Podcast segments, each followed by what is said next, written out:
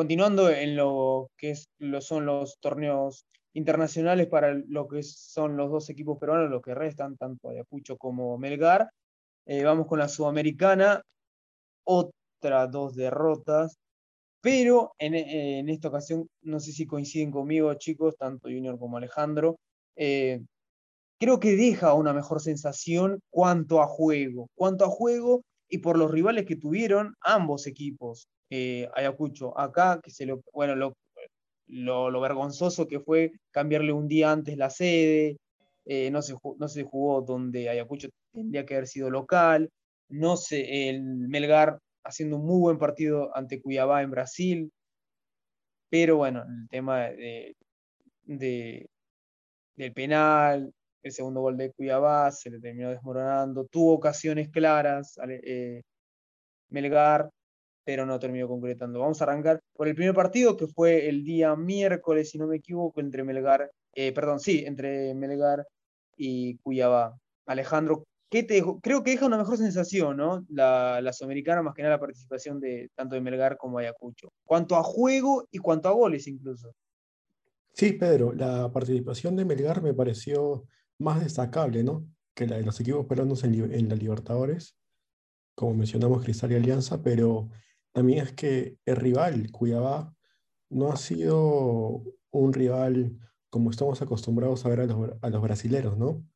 Un rival que te aplaste, con un gran poderío en el ataque. La verdad es que es uno de los, personalmente, los equipos brasileños más débiles que, que he podido observar en torneos internacionales. Y Melgar mereció un poco más, es cierto. Yo creo que este, fácilmente pudo haber conseguido un empate. Y Ayacucho dio la sorpresa, a pesar de todos los, los episodios que, que, tuvo que pasar del cambio de sede, que ya lo mencionaste, que tenía primero este, planeado jugar en Cusco contra Sao Paulo, y lo tuvieron que trasladar a la ciudad de Lima, y eso implica también un cambio de logística y, y también este salario, ¿no? Porque bueno, todos sabemos que Cusco es altura, más de 3.000 metros, así que para mí otra hubiese sido la historia de haberse jugado en la ciudad imperial. Pero bueno, por lo menos dejó una buena sensación el equipo del Uruguay Aput y este, ahora va a tener que visitar a Wilstermann, un rival de altura, ahí en Cochabamba, en Bolivia, y a la altura a la que Ayacucho está acostumbrada a jugar. Así que yo creo que es un panorama mejor, positivo, el que podemos ver con los equipos peruanos en, en Sudamericana en relación a los de Libertadores. Totalmente, es verdad, me parece que se viene una semana donde lo, si hay, si tiene que, se tiene que aspirar, aunque sea a hacer una buena fase de grupo, es ahora donde se tiene que comenzar a ganar, eh, tanto para Ayacucho como para, para Melgar.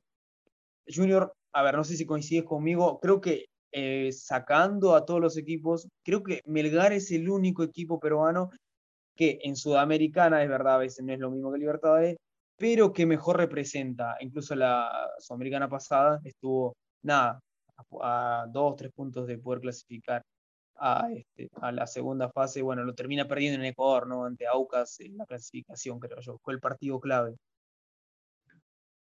Sí, Pedro, como tú bien lo estabas mencionando, Alejandro también hacía hincapié en ese aspecto. Melgar en torneos internacionales el año pasado sí dejó una buena sensación. Estuvo a un de poder pasar a la siguiente fase. el año pasado solo clasificó uno por grupo. Eh, ahora tiene una buena posibilidad porque estará en altura estará en algo que a equipos como los uruguayos, los paraguayos siempre les cuesta, ¿no? El tema de la, eh, el tema de la, de la altitud. También Ayacucho no es un tema ajeno el, el, caso de la altura, ¿no? Porque bueno, es Cochabamba, pero acá Ayacucho a lo largo de su historia ha ido a Cusco, ha ido a Arequipa, ha ido a Juliaca, y el, en ese caso no es nada que sea fuera de lo común para el equipo de la ciudad de las iglesias. Eh, le puede hacer un buen partido, por supuesto, al Jorge Wilstermann, eh, pero también hay que tener ciertas, eh, licencias, hay que tener más cuidado en el tema de lo que son los balones detenidos, ¿no? Que es una, es una especialidad ahí de los equipos de altura, Pedro. Sí, sí, sí, totalmente, totalmente. Hay, hay dos partidos, por eso, como comentaba Alejandro, creo yo viene un futuro corto de que se puede sacar buenos resultados, acomodarse en el grupo, tanto Melgar que recibe en Arequipa a River Plate de Montevideo y Jorge Wisterman que recibe a Ayacucho, ¿no? Son dos partidos, y también, como, como decís, es también no, está acostumbrado Ayacucho a jugar en la altura, entonces, dentro de todo, creo yo, no, no es tan malo eh, lo que se le va a venir. Y aparte con el partido que le viene a hacer a, a, Sao Paulo, ¿no? Acá en, el Nacional, dejó una muy buena sensación de mi parte. Me gustó mucho lo que hizo Techera. Creo yo que el técnico tardó en el cambio del 9, ya se notaba cansado en el primer tiempo, al final del primer tiempo. En el segundo se notó a los 60, ya que estaba muy cansado. Eh, recordemos que tampoco tiene ni mucho, eh, mucha plata para el tema de las contrataciones y tampoco es un equipo que, bueno, eh, a ver, juega Sudamericana de vez en cuando, pero no es un equipo que tradicionalmente está en ámbitos internacionales. Pero con lo que tenía y con un buen técnico, eh, hizo un muy buen partido. ¿no? Creo que si hay que valorar algo en lo malo que fue la semana, es lo más valorable. Eh, creo yo, de, los cuatro partidos que salió. A mí me, gustó lo de Acucho. De los cuatro me gustó más Ayacucho.